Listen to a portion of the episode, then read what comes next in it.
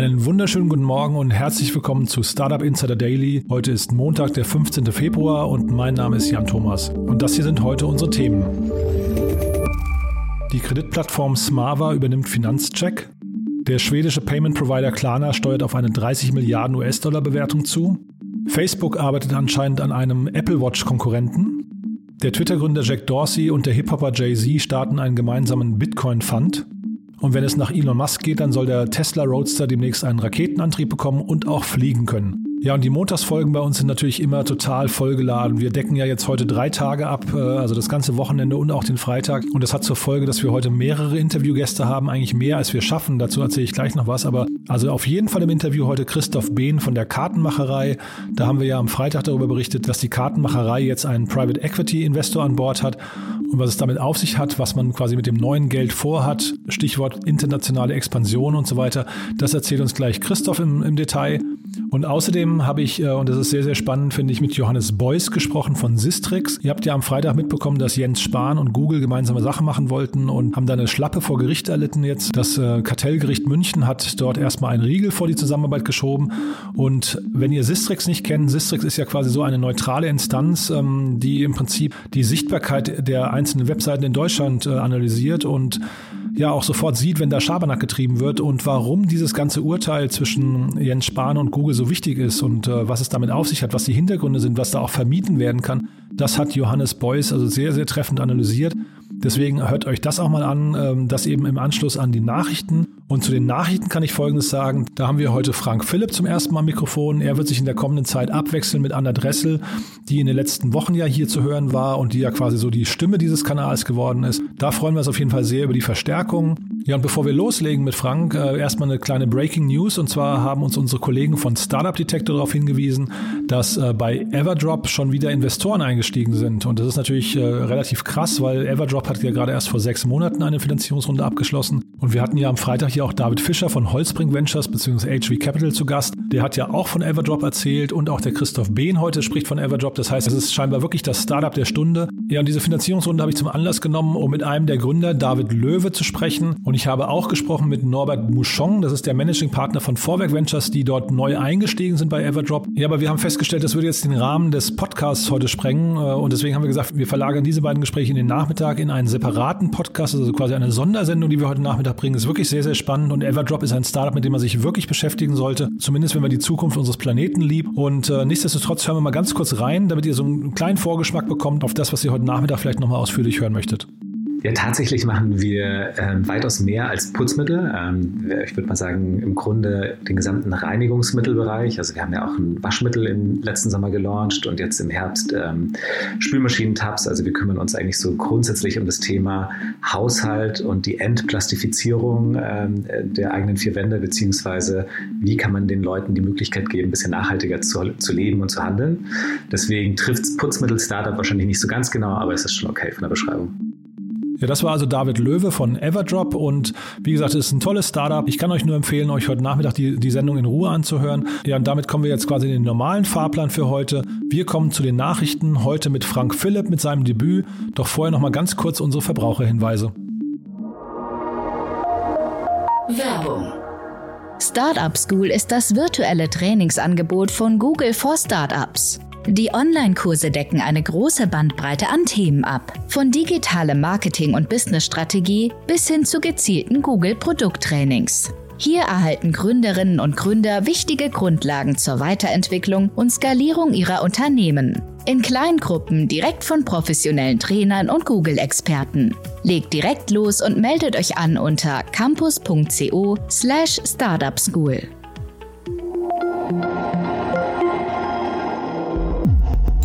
Startup Insider Daily Nachrichten. Wenn Kredit, dann Kreditplattform Smava übernimmt Finanzcheck. Das Berliner Fintech-Startup akquiriert seinen Konkurrenten Finanzcheck zu 100 Prozent. Laut Smava CEO Alexander Artopé wird Smava somit zur führenden Spezialplattform für Konsumentenkredite in Deutschland. Im vergangenen Jahr haben beide Firmen gemeinsam ein Kreditvolumen von über 4 Milliarden Euro vergeben. Laut Recherche des Handelsblattes beträgt der Kaufpreis knapp 200 Millionen Euro. Im Zuge der Transaktion dürfte die Unternehmensbewertung von Smava auf knapp eine Milliarde Euro steigen. Klarna, Swedish for smoother shopping. Klarna steuert auf Bewertung von bis zu 30 Milliarden US-Dollar zu. Laut Berichten des schwedischen Wirtschaftsmagazins Breakit bereitet der Bezahldienstleister und Kontoanbieter Klarna derzeit eine große Finanzierungsrunde vor. Demzufolge beabsichtigt das Unternehmen 500 Millionen Dollar einzunehmen. Die Bewertung des schwedischen Fintechs soll demzufolge auf 30 Milliarden Dollar steigen. Klarna wäre somit das wertvollste Fintech Europas. Dating-Plattform Bumble mit starkem Börsendebüt. Der Tinder-Rivale Bumble wird seit letzter Woche an der Technologiebörse Nasdaq gelistet. Das 2014 gegründete Unternehmen wurde bei seinem Börsengang mit rund 8,2 Milliarden Dollar bewertet.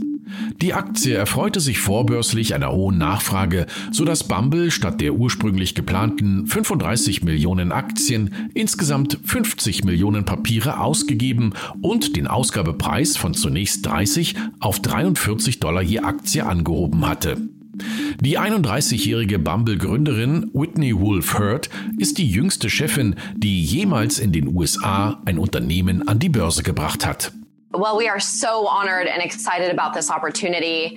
And we are really so excited about getting back to work and growing into our big future vision of really connecting people across all verticals of love and friendship and business and going international and taking our mission to different corners of, of the earth and really helping put the power into women's hands when they connect. And we're so excited and humbled to be in this, in this uh, seat right now. GameStop is an established, uniquely positioned player in a thriving $150 billion gaming industry. And this is why GameStop is different. Its final puff is a legitimate opportunity to reinvent itself as a premier gaming hub. YouTuber Rory Kitty und Hedgefonds-CEOs müssen vor US-Ausschuss. Das US-Repräsentantenhaus nimmt die Turbulenzen rund um die Rallye der GameStop-Aktie ins Visier. Neben Hedgefondsmanagern und Firmenchefs ist auch der YouTuber Roaring Kitty vor den Ausschuss geladen.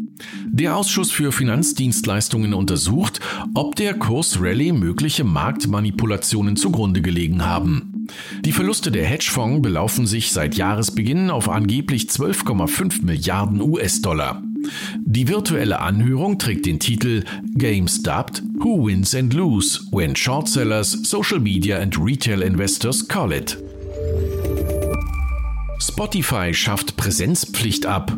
Die rund 5600 Mitarbeiter des Musikstreaming-Anbieters Spotify können nach der Pandemie selbst entscheiden, von wo aus sie arbeiten. Die schwedische Firma stellte am vergangenen Freitag ihr Konzept Arbeiten von überall vor.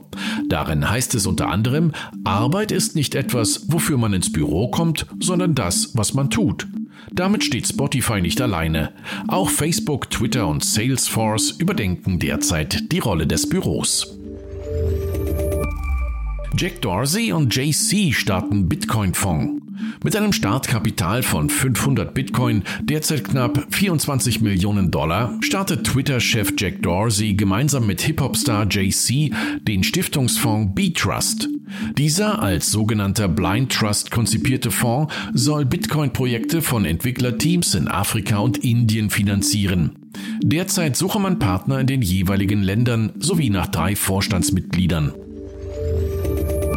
Facebook arbeitet an Fitnessuhr. Laut Recherchen des Branchendienst The Information arbeitet Facebook an einer eigenen Smartwatch.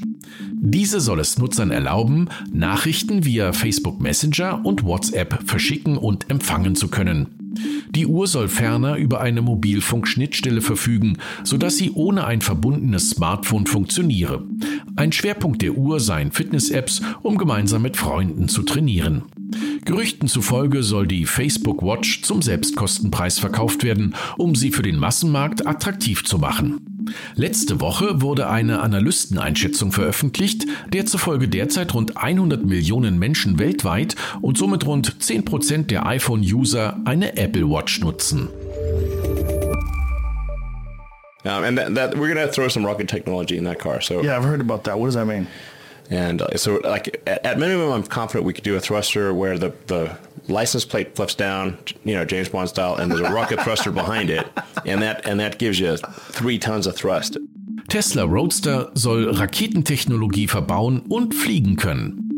Im Rahmen eines Interviews mit dem US-Podcaster Joe Rogan hat Tesla-Chef Elon Musk konkretisiert, er erwarte, dass Tesla langfristig definitiv Raketentechnologie in einem Wagen verbauen werde, um die Fahrzeuge schweben zu lassen.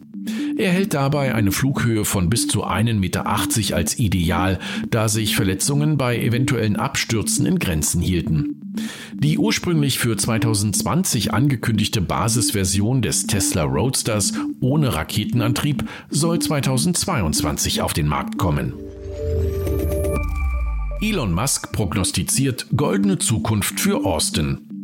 Es wird die größte Boomtown, die Amerika in den letzten 50 Jahren gesehen hat. So sieht Tesla-CEO Elon Musk die Zukunft von Austin, Texas. Im letzten Sommer hat Tesla Austin als Standort für die Fabrik des neuen Cybertruck bestätigt. Laut Musk sei Austin eine Art Mini-Kalifornien. In den vergangenen Monaten haben mehrere Unternehmen ihren Umzug von Kalifornien nach Texas bekannt gegeben, unter anderem Oracle, Dropbox und die Risikokapitalfirma 8VC. Doro Bär für Frauenquote bei Startup-Förderung. Den Diskussionen um mangelnden Datenschutz zum Trotz tritt Digitalstaatsministerin Dorothee Beer von der CSU regelmäßig im Social Network Clubhouse auf. In ihrer letzten Session hat sie eine Förderquote für Frauen ins Spiel gebracht. Dabei sprach Beer explizit über eine Frauenquote bei staatlichem Wagniskapital. Wenn sich nichts ändert, müssen wir darüber nachdenken, so Beer mit Blick auf den Gründerinnenmangel in Deutschland. Und das waren die Nachrichten für Montag, den 15. Februar. Und damit zurück zu Jan Thomas. Startup Insider Daily Interview. Ja, das waren also die Nachrichten mit Frank Philipp. Vielen Dank nochmal, Frank. Und damit kommen wir zu unseren heutigen Gästen. Und wir legen los mit Christoph Behn von Better Ventures, beziehungsweise bis vor kurzem noch Kartenmacherei. Ich habe es ja vorhin schon angedeutet. Dort ist EMZ, äh, ein Private Equity Unternehmen, eingestiegen. Ja, und was die Hintergründe und die Motivationen sind und auch welche Konsequenzen das Ganze hat, das hören wir jetzt von Christoph im Interview.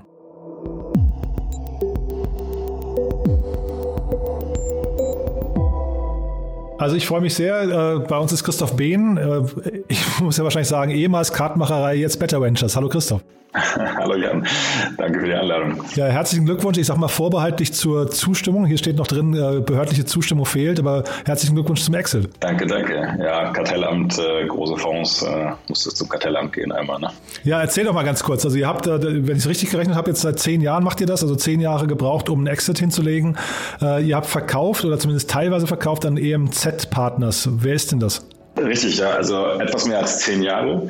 Ähm, und ähm, ich würde es anders formulieren, wir haben nicht gebraucht, um Exit hinzulegen, weil wir A noch gar keinen Exit gemacht haben, sondern nur, sagen wir mal, EMZ hat sich äh, beteiligt, ähm, natürlich ein bisschen Geld vom Tisch genommen, aber Aber, aber du bist rausgegangen, oder habe ich, oder hab ich das falsch verstanden? Nein, nicht rausgegangen, sondern genau, also ich habe Anteile verkauft und aber wir sind immer noch Mehrheitseigentümer weil wir eben auch noch langfristig daran glauben, aber sagen wir, die, der Teilverkauf ermöglicht uns halt jetzt oder mir jetzt vor allem auch die, die nächsten Themen anzugehen mit ein bisschen mehr Rückenwind, würde ich das mal formulieren. Und EMZ Partners ist, ähm, haben mit einigen, einigen Fonds, potenziellen Partnern gesprochen und EMZ hat uns überzeugt, ähm, auf verschiedenen Dimensionen einfach äh, ist es uns immer sehr wichtig, mit wem wir zusammenarbeiten. Ähm, und der Klaus und äh, Grundraum von EMZ, die ist einfach auf persönlicher Ebene, hat es da, könnte man fast sagen, gefunkt. Ja. Ähm, plus die haben jetzt einen relativ großen Fonds, sodass man eben auch das, was wir vorhaben, durchaus die eine oder andere äh, Company vielleicht, äh, wenn es Sinn macht, eben mit zu übernehmen, international zu wachsen, ähm, kann man das mit denen, glaube ich, ganz gut. Und sie kommen ja ursprünglich aus ähm, Frankreich, sind ja erst kürzlich nach Deutschland gekommen. Und äh, unser, sagen wir mal, erstes Land, in das wir, wo wir auch schon organisch ein bisschen reingewachsen sind, aber wo wir gerne ein bisschen auch anorganisch vielleicht wachsen möchten, ähm, ist Frankreich. Insofern ist das eigentlich ein perfekt Match. Mhm. Was versprecht ihr euch denn von denen? Also ich habe mir die Webseite von denen angeguckt. Die haben ja ein relativ breites ähm, Portfolio eigentlich, würde ich sagen, an Investments. Also Ankerkraut kennt man, aber dann gab es da auch irgendwie, ich weiß nicht, Burgerketten, Hotelketten, Softwareanbieter und so weiter. Was genau versprecht ihr euch von denen? Was ist deren Expertise? Ja, ich glaube, die wichtigste Expertise ist, ähm, äh, uns bei Transaktionen möglicherweise zu helfen und einfach uns mit, mit ihrem Netzwerk irgendwie zu helfen. Ne? Ähm, und das kann das Netzwerk natürlich insbesondere in Frankreich sein, weil sie da schon seit, seit Jahren am Markt sind. Ähm, natürlich jetzt nicht unbedingt in unserer Industrie, aber zugegebenermaßen äh, kriegen sie wahrscheinlich schon den einen oder anderen Kontakt mal her. Ähm, und ich glaube, das Wichtige ist aber, dass wir einfach, wir sind jetzt, wir sind Experten in unserem Geschäftsmodell, aber wir sind eben keine Experten darin, Firmen zu übernehmen ähm, und sehen da aber Potenzial drin. Ja, das ist immer, klingt immer ein bisschen martialisch, Firmen zu übernehmen. Wir glauben eben, das, was wir gelernt haben über die letzten Jahre, damit können wir eben auch das Angebot zum Kunden, ähm, für die Mitarbeiter ähm, und natürlich dann auch dahin raus für die PL von, von Firmen, die da draußen in unserem Umfeld sind, eben auch besser machen ähm, und, und gucken eben, ob es da potenzielle Partner gibt, mit denen man das gemeinsam machen kann. Und ich glaube, da können die uns extrem gut helfen. Und ansonsten, wenn man jetzt Klaus fragen würde, würde er wahrscheinlich auch sagen, ähm, wir wollen euch auch gar nicht in euer Kerngeschäft, äh, den Patrick und den Steffen, die das jetzt ja nach mir äh, jetzt übernommen haben, äh, wie reinfunken. Ähm, das sollt ihr schön weitermachen, aber wir sind jederzeit mit Rat und Tat, stehen wir zur Seite, wenn ihr uns braucht. Ja. Und das hat uns eben auch überzeugt, dass sie jetzt nicht irgendwie heute oder morgen anfangen, uns zu erzählen, wie das Geschäft funktioniert. Mhm. Ich habe mich tatsächlich gefragt, wann ein Unternehmen äh, quasi reif ist für ein Private Equity Unternehmen. Also ist es mal zehn Jahre, ist das so ein Horizont oder ist es, woran würdest du es festmachen? Oder ist quasi der bei euch jetzt der Schritt anorganisches Wachstum in Europa?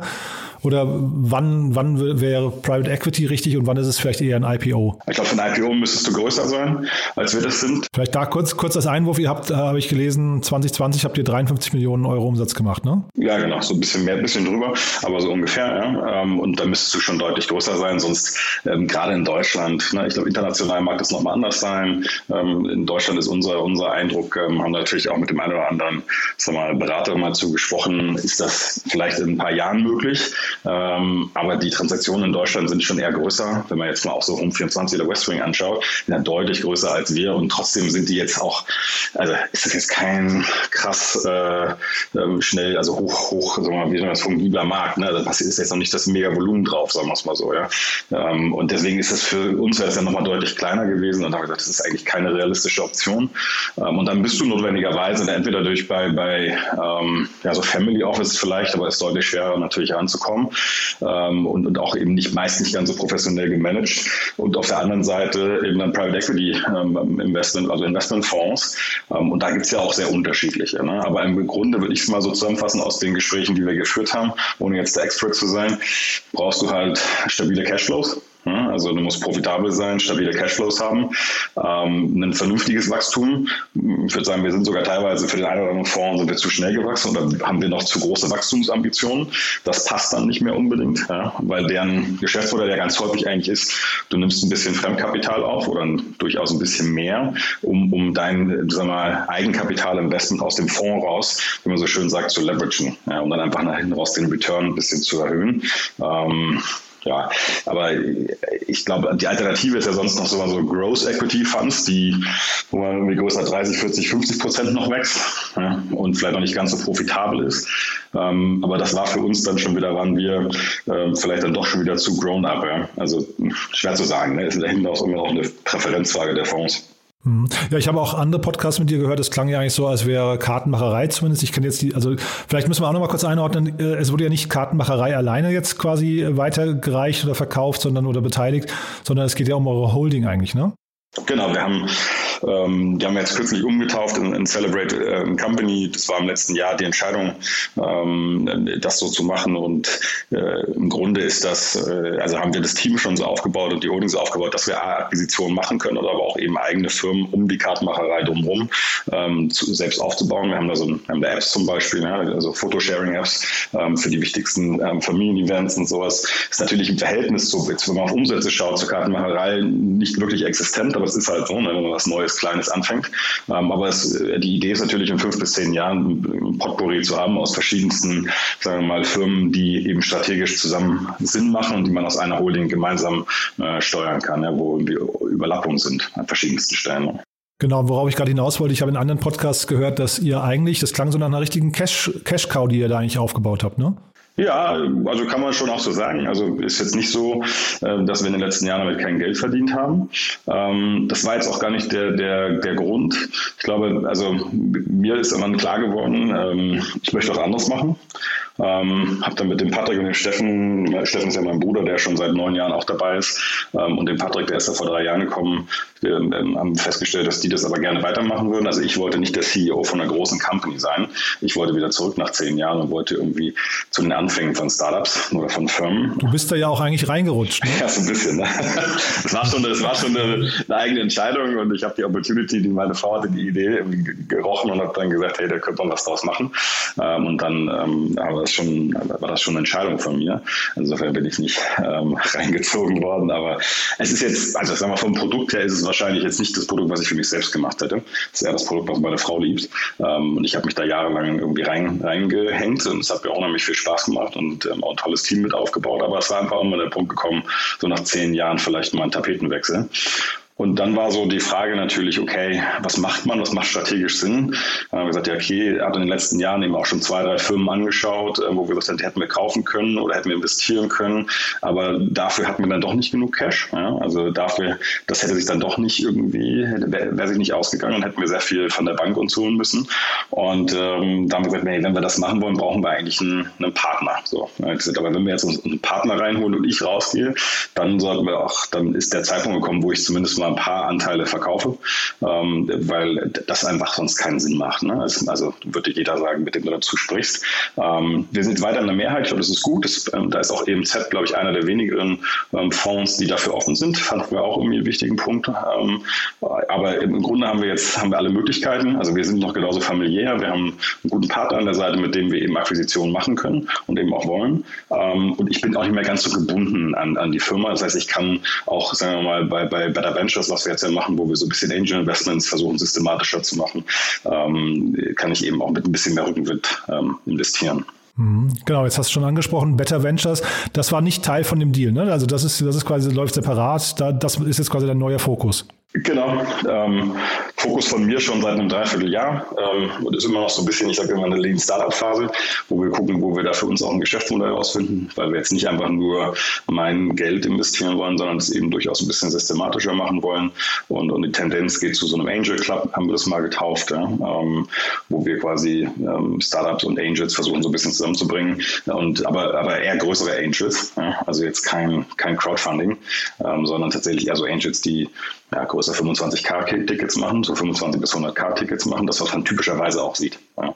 Und, äh, und das aber alles auf ähm, dem, dem Fokus ganz klar auf äh, weltverbessern, nenne ich es immer, ja, weltverbessernde äh, Startups. Das ist alles, was die Welt ein Stück weit besser macht. Und orientieren uns da so ein bisschen an den ähm, UN ähm, SDGs, da gibt es ja, glaube 23 sind ähm, was so, was so die Themenfelder sind. Ja. Das ist natürlich sowas wie Climate, da gehört aber auch irgendwie Mental Health dazu, da gehört auch irgendwie Artificial irgendwie ähm, Food dazu, ja, also Fleisch, ähm, künstliche Fleischherstellung, alles mögliche gehört dazu, ja, Plastikvermeidung. Ja, super. Über Everdrop sprechen wir heute auch im Podcast. Also heute ist jetzt Montag, da wird es gesendet. Ähm, und da seid ihr auch investiert, ne? Da, aber nicht mit Better Ventures, glaube ich. Das ist nochmal ein anderes Vehikel, ne? Ähm, nee, das war schon über Better Ventures. Ähm, das war schon das erste, was wir mit Better Ventures quasi gemacht haben vor, ich überlege, es ist ein halbes Jahr jetzt ungefähr her, genau. David und Co. Äh, war unser erstes Investment über das Thema, also über Better Ventures quasi. Super. Christoph, du dann vielen, vielen Dank. Äh, haben wir was Wichtiges vergessen aus deiner Sicht? Nee, ich glaube, du hast die richtigen Fragen gestellt, Jan. Klasse. Freut mich zu hören. Du dann vielen Dank und nochmal also Glückwunsch zu dem, du nennst, du sagst, es ist kein Exit, aber also von außen betrachtet, äh, auf jeden Fall sorgt es bei dir jetzt für die richtige Freiheit. Von daher ein bisschen Exit das stimmt. Ne? Ja, cool. danke, danke. Danke dir, ne? Bis dann. Ciao. Bis dann, ciao. Ja, das war also Christoph Behn von Better Ventures. Vielen Dank nochmal, Christoph. Und äh, wir machen direkt weiter. Ich habe es ja vorhin angekündigt. Johannes Beuys von Sistrix hat sich sehr viel Gedanken über den Deal zwischen Google und Jens Spahn bzw. dem Gesundheitsministerium gemacht. Und er hat dazu auch einen Artikel geschrieben, den habe ich gesehen und habe gedacht, wir müssen unbedingt mal kurz drüber sprechen, denn wir hier hatten das Thema tatsächlich nicht als ganz so gravierend auf dem Schirm. Umso besser, dass sich Johannes und sein Team bei Sistrix dazu Gedanken gemacht haben. Und damit gehen wir ohne große Umwege ins Interview mit Johannes Beuys.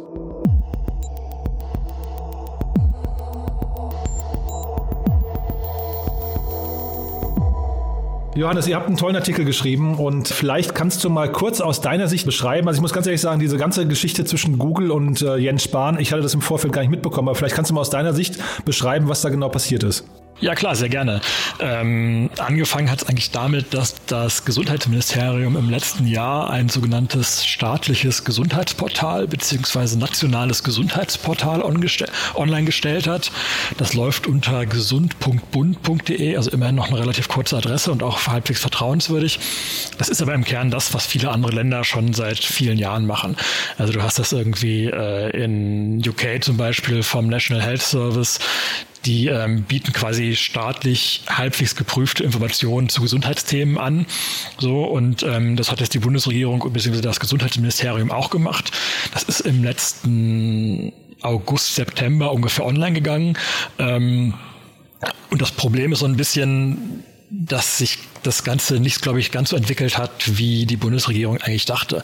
Also wenn du bei Google nach Gesundheitsthemen gesucht hast oder aktuell auch suchst, dann findest du in der Regel eher private Anbieter, da findest du halt einen NetDoktor, da findest du eine Apothekenumschau, da findest du viele, viele quasi Universitäten und, und, und eher, eher so kleine Organisationen, aber halt nicht das, dieses offizielle ähm, Gesundheitsportal. So, und ähm, das hat Jens Spahn anscheinend dann auch gemerkt und hat dann ähm, mit Google einen Deal gemacht, quasi, äh, quasi einen Vertrag zwischen, zwischen dem Gesundheitsministerium und Google direkt. Und die haben sich darauf geeinigt, dass ähm, dieses Gesundheitsportal direkt oberhalb der normalen organischen Suchergebnisse angezeigt wird, wenn nach einem Keyword gesucht wird, das relevant ist. So, und ähm, das gab dann natürlich relativ schnell äh, viele Beschwerden. Ne? Kann man sich vorstellen, NetDoctor hat sich beschwert, aber auch eine Apothekenumschau hat sich beschwert und gesagt, so geht das ja nicht. Und jetzt ist ähm, gestern bzw. vorgestern ähm, ist das beim äh, Landgericht München ausgeurteilt worden und äh, das Landgericht München hat dieses, diesen, diesen, diesen Vorgang, diesen Deal zwischen Google und dem Gesundheitsministerium jetzt erstmal untersagt und Google darf diese Boxen oberhalb der organischen Suchergebnisse jetzt nicht ausspielen und äh, unterlässt das auch seit gestern. Das ist so ein bisschen in Kurzform das, was passiert ist. Jetzt habt ihr in einem, also ihr als Sistrix seid ja, wenn man so möchte, quasi die Sichtbarkeitsinstanz in Deutschland. Ne? Also äh, Google weiß, was sichtbar ist und ihr wisst es auch. Äh, und ihr habt euch mal die Keywords angeguckt, um die es da ging. Das ist eine ganze Reihe von Keywords, die das betrifft. Kannst du mal zusammenfassen? Also ihr habt einen tollen Artikel geschrieben, den verlinken wir auch. Ähm, da habt ihr relativ scharf geschossen. Das klang für mich so, als, wär die, als wären diese Keywords relativ viel wert. Ne? Also kann man das monetarisieren oder kannst du beschreiben, welchen Gegenwert das Ganze hat? Genau, also wir haben halt, ähm, wir haben dann quasi geschaut, also wir wir, wir untersuchen ja sowieso jeden Tag viele Millionen Suchbegriffe und schauen uns an, wer da eigentlich gefunden wird, also wer eigentlich wie sichtbar bei Google ist und glauben, dass das auch ähm, relativ wichtige Kontrollinstanz in Europa ist. Ne? Ich meine, uns als Europäern gehören diese ganzen Plattformen sowieso nicht. Das heißt, wir sollten mindestens gucken, dass wir verstehen, was da eigentlich passiert und uns nicht nur darauf verlassen, was die Plattformen erzählen. So, und ähm, dann haben wir jetzt mal geschaut, für wie viele unterschiedliche Suchbegriffe beziehungsweise Keywords ähm, diese Box, diese Kooperationsbox zwischen Google und dem Gesundheitsministerium eigentlich ausgespielt wird. Und das war kurz bevor die abgestellt wurde, waren das 2184 Keywords. Also gar nicht so unheimlich viele, aber das sind alles Keywords gewesen mit einem sehr hohen monatlichen Suchvolumen. Also wir haben das mal alles zusammen addiert für diese über 2000 Keywords ist das monatliche Suchvolumen waren über 24 Millionen Suchen. Da ist natürlich gerade noch ein relativ großer Teil davon wird durch äh, Corona-Keywords verursacht, also Coronavirus oder Corona alleine. Ähm, aber es sind auch ähm, in der Breite sind es dann einfach Keywords, die nichts mit Corona zu tun haben. Also du ähm, diese diese Box, die wurde ausgespielt für Keywords wie Nagelpilz oder Influenza oder Parkinson oder Fußpilz und so weiter. Also quasi relativ relativ generische Krankheitsbeschreibung. Die haben ja wahrscheinlich auch einen Gegenwert. Habt ihr das auch nochmal ausgerechnet oder habt ihr euch, habt ihr euch quasi nur mit der Sichtbarkeit beschäftigt? Genau, wir haben uns jetzt erstmal nur mit der Sichtbarkeit beschäftigt ähm, und haben dann noch kein, kein, kein Euro dran gemacht. Das ist ja sowieso in Europa so ein bisschen schwierig, quasi ähm, Werbeanzeigen für, für äh, Gesundheitsthemen. Mhm. Und dann hast du aber, ähm, also jetzt hat das äh, Landgericht München das Ganze untersagt, erstmal vorläufig, muss man sagen. Ne? Ist ja noch nicht, ist ja quasi keine endgültige Entscheidung. Aber da habt ihr quasi auch dann sofort geschrieben, das ist ein wichtiger Präzedenzfall. Ähm, und du hast im Prinzip auch gesagt, gut gemeint ist nicht immer gut gemacht. Vielleicht kannst du das nochmal, weil da steckt ja viel Meinung drin. Vielleicht kannst du das nochmal kurz irgendwie einordnen. Genau, also quasi im, im, ersten Teil oder in den ersten beiden Teilen des Artikels haben wir erstmal äh, nur Fakten gesammelt. Also habe ich beschrieben, was da eigentlich passiert ist und dann ähm, beschrieben, was wir gemessen haben, also was, was, was quasi mit Daten belegt ist. Und im dritten Teil ähm, habe ich dann auch meine Meinung dazu geschrieben. Und ich glaube schon, dass es so war, dass sowohl Google als auch das Gesundheitsministerium das Beste wollten. Ich glaube, die hatten schon beide gute Absichten. Ähm, das Gesundheitsministerium sagt natürlich schon, ähm, wenn wir sowas bereitstellen, dann haben wir ein großes Interesse dran, dass diese Informationen auch gefunden werden. Er hat Jens Spahn, also der Gesundheitsminister, hat selber dazu was gesagt. Er hat gesagt, ähm, wenn wir ein Interesse daran haben, objektive, fundierte, evidenzbasierte Informationen rüberzubringen, dann bringt es mir nichts, wenn wir bei Google anstelle 783.000 auftauchen. Und da hat er, glaube ich, schon sehr gut das Problem erkannt. Ähm, und Google selber hat, glaube ich, auch ein Interesse daran, gerade bei diesen sehr kritischen Themen ähm, wo, wo es ja schon darum geht, möglichst wenig falsch zu machen, ähm, die richtigen Inhalte auszuspielen. Und aus Google-Sicht ist natürlich staatliche Informationen, ähm, da machen sie möglichst wenig falsch mit. Das heißt, ich glaube schon, dass beide das Beste wollten. Das Problem ist natürlich schon, aber in Kombination, also quasi aus, aus dem, was Google gemacht hat und dem, was der Staat, der, der, der Bund wollte, das hat, hat einfach dazu geführt, ähm, dass die Suchergebnisse manipuliert wurden. Ne?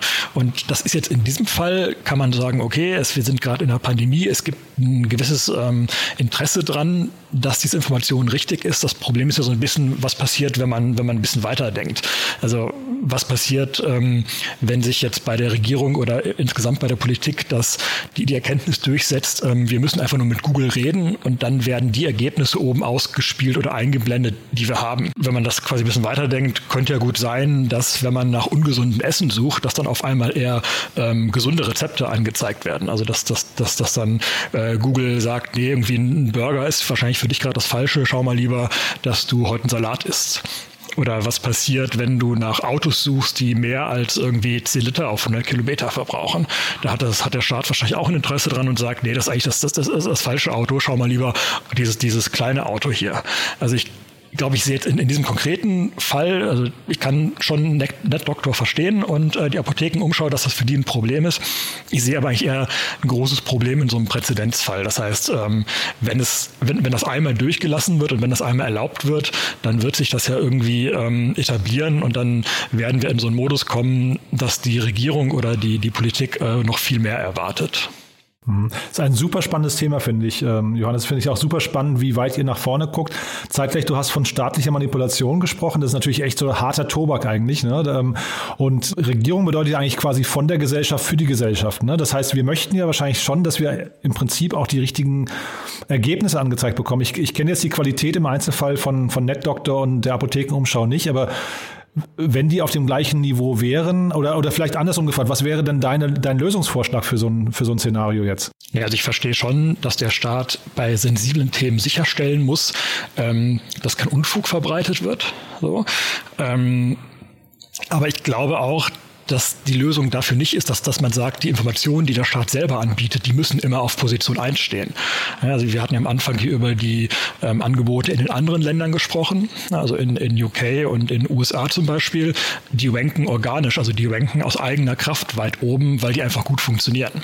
Und ich glaube, das ist schon der Weg, der gegangen werden muss. Also der Staat muss gucken, dass das, was sie anbieten, dass das so gut ist, dass es von alleine auf Position einzuwenkt und nicht, weil es ein Hinterzimmer-Deal zwischen Google und dem Staat gibt. Mhm. Total, total nachvollziehbar.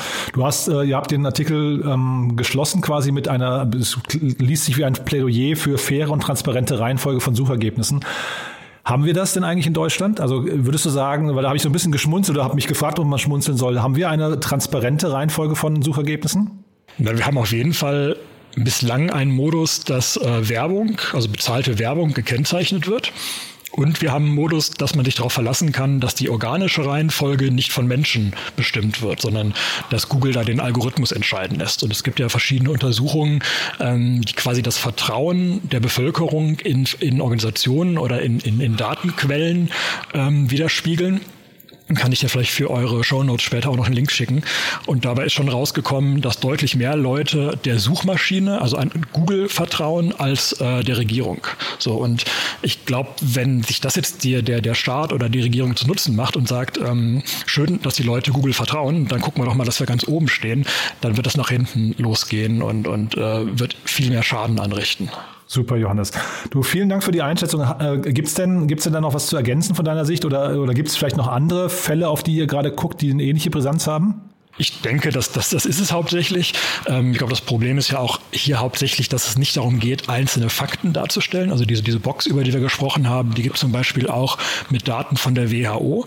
Da werden dann aber reine Fakten angegeben. Also da geht es dann irgendwie darum, ähm, welchen Namen hat der exakt der, der Pfizer-Impfstoff zum Beispiel. Der, der hat ja relativ kryptische medizinische Namen. Also wenn man dann danach sucht, dann wird von der WHO diese Informationen oben drüber angezeigt. Das ist, glaube ich, wieder ein, ein anderer Fall. Das, das, also, das heißt, es ist schon insgesamt ein komplexes, schwieriges Thema. Ähm, aber da müssen wir, glaube ich, als, als Gesellschaft jetzt durch und müssen, müssen gucken, wo die Grenzen sind. Johannes, vielen Dank, dass du dir die Zeit genommen hast. Es ist super spannend. Ich finde es auch, wie gesagt, total relevant. Euren Artikel verlinken wir, weil der ist wirklich sehr, sehr lesenswert und da sieht man auch nochmal, welche Suchbegriffe da irgendwie von betroffen sind. Vielen Dank. Sehr gerne. Bis dahin. Ciao. Tschüss. Startup Insider Daily, der tägliche Nachrichtenpodcast der deutschen Startup-Szene. Ja, so viel also zu Johannes Beuys von Sistrix und damit sind wir durch für heute, beziehungsweise ich habe es ja vorhin schon angekündigt, ungefähr gegen Mittag, also ich denke mal so um 12, 12.30 Uhr oder so, geht der Podcast online zum Thema Everdrop Investment, David Löwe und auch Norbert Mouchon von Vorwerk Ventures. Das ist wirklich sehr hörenswert, ihr habt ja vorhin schon mal kurz reinhören dürfen. Von daher, wenn ihr nachher noch Zeit habt, hört euch das auf jeden Fall an. Es ist ein tolles Gespräch und eine tolle Mission, also von daher von mir auf jeden Fall alle Daumen nach oben. Und äh, noch der allerletzte Hinweis, am Wochenende, also gestern ging online unser Podcast mit Verena Paul Pauster. Auch das aus gesellschaftlicher Sicht ein total relevanter Podcast. Super interessantes Gespräch gewesen. Also von daher, wenn euch langweilig ist heute, wenn ihr Zeit habt, wenn ihr vielleicht joggen geht oder Sport macht oder sonstige Geschichten oder vielleicht kocht oder putzt, auf jeden Fall habt ihr heute von uns genug Material bekommen, um den Tag zumindest auf der Tonspur sinnvoll zu nutzen. Bis dahin, euch einen erfolgreichen Tag und spätestens bis morgen. Ciao.